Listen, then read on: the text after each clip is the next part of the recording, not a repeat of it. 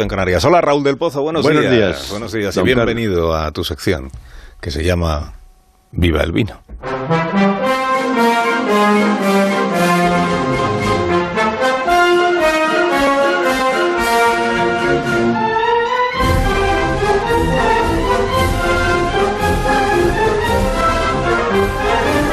Cuando tú quieras, maestro. ¿Recuerdas? Corría el mayo de 2011. Las plazas hablaban y las metáforas hicieron temblar los palacios. Era por San Isidro. No nos representan.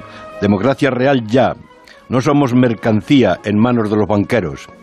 Inspiraron el rap de los Borbones son unos ladrones, los Borbones a los tiburones. Nacieron en la Puerta del Sol y se cumple el octavo aniversario de su gran acampada. No encontraron los planos del paraíso y ahora se conforman con la pedrea del poder. Pablo Iglesias ha dicho que toca cambiar de fase, cambiar las cosas gobernando con el PSOE. Carmena puede repetir la victoria en la Plaza de Cibeles y es mejor quedar el quinto en la Puerta del Sol.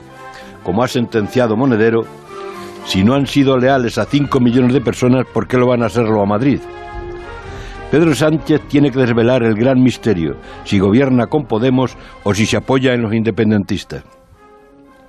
Algunos dirigentes del Partido Socialista apuestan por que entren en el gobierno e incluso darles algún ministerio fantasma como, como cultura o cargos en los segundos niveles. Con esa alianza, a los 123 diputados socialistas se unirían los 42 podemitas. Total, 165 escaños, a 11 de la mayoría absoluta. La cosa no está nada clara y los veteranos de la indignación recuerdan con melancolía que no asaltaron los cielos. Querido Carlos, hay que aconsejarles que brinden con vino que está en el comienzo de toda revolución. Decía Engels en una carta a Marx, he dicho que te envíen unas cajas de vino que le harán mucho bien a tu mujer. Van seis botellas de Oporto, seis de Burdeos y tres de Jerez. Contesta Jenny, que era escritora, la esposa de Marx. Verdaderamente bella la carta. El vino acaba de llegar. Las niñas encontraron que el Jerez viene vestido de verde y el Oporto de lila pálido. El Burdeos nos alegró con su roja sonrisa. ¡Viva el vino! Hasta luego Raúl, que tengas un buen fin de semana. Adiós.